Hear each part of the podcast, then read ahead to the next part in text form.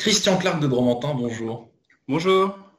Alors, le premier musée euh, ou monument historique que vous avez visité quand vous étiez petit, est-ce que euh, des souvenirs se, bousculent dans votre tête quand je quand j'évoque cette question, euh, ou alors c'est le néant? J'espère que non, tout de même. Non, bien sûr, c'est un château de vin dans le Bergerac. À quel âge à peu près? Assez jeune, assez jeune. Dès ma petite enfance, c'est vrai que j'ai toujours été intéressé par le patrimoine et la culture. Voilà, tout simplement. Et euh, le, monde du vin voilà, fait partie du, euh, patrimoine aussi. Et il faut, il faut aussi le prendre en compte, le patrimoine gastronomique, à travers euh, des beaux châteaux dans toute cette belle région.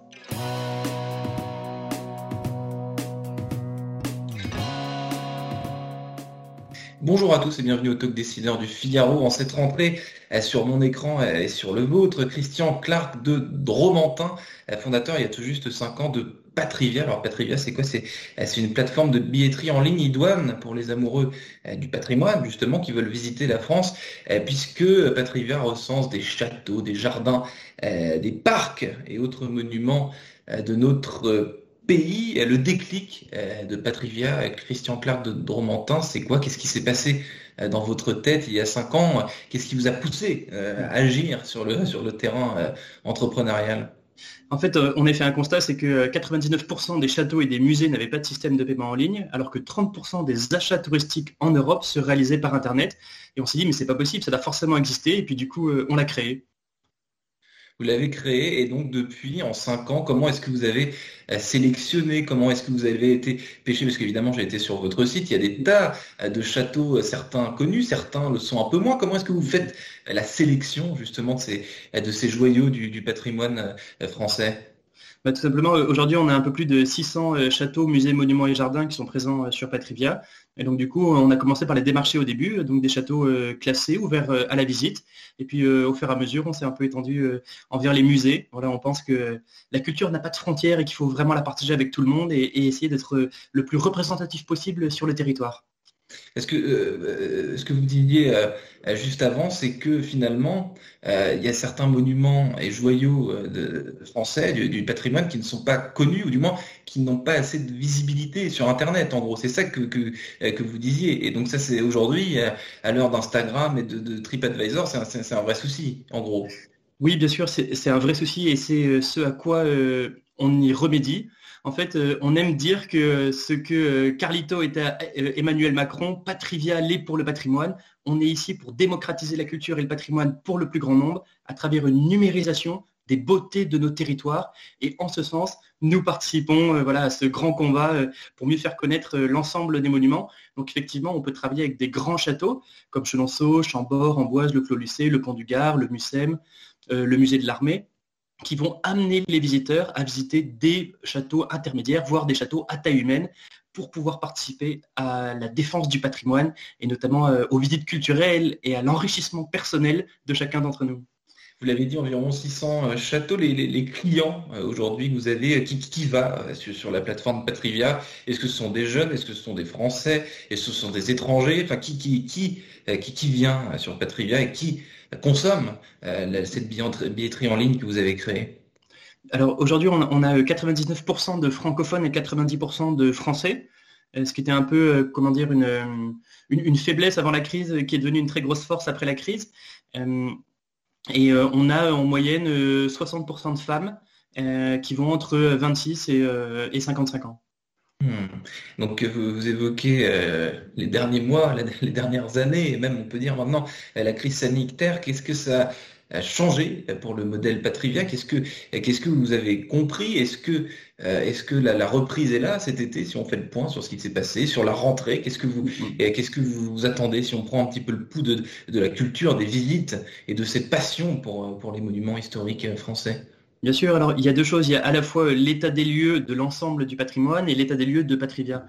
Euh, les monuments ont été fermés pendant six mois de l'année et euh, euh, également les monuments font environ, enfin en tout cas pour les châteaux, 50% de leur chiffre d'affaires pendant l'été. Il se trouve qu'avec l'installation du pass sanitaire, il y a une chute de fréquentation d'environ 30% pour l'ensemble des monuments, ce qui représente une, forte somme qu'il va falloir se dépêcher de, pouvoir combler pour qu'ils puissent arriver à avoir la trésorerie nécessaire pour continuer à survivre.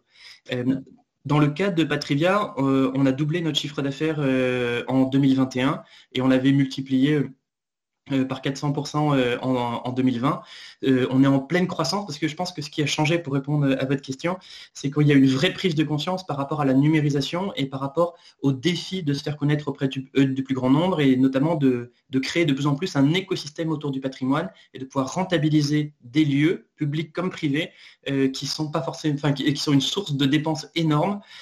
pour vous donner un peu quelques chiffres, Aujourd'hui, vous pouvez acheter un, château pour le prix d'un 50 mètres carrés à Paris. En revanche, pour un château de moins de 1000 mètres carrés, vous avez en moyenne 80 000 euros de dépenses par an. Donc c'est une vraie source de dépenses.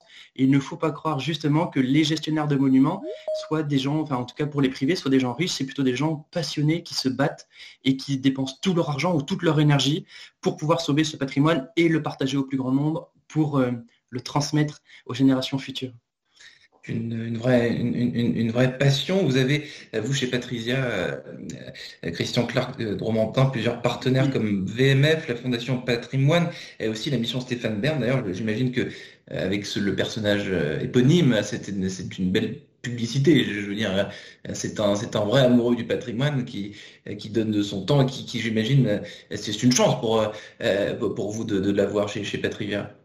Je pense que c'est une chance pour l'ensemble du patrimoine euh, d'avoir euh, euh, le Stéphane Bern qui fait un travail qui est incroyable.